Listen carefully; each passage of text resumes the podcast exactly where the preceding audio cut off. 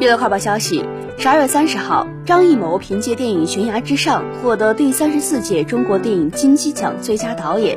这也是他人生中第十座金鸡奖杯。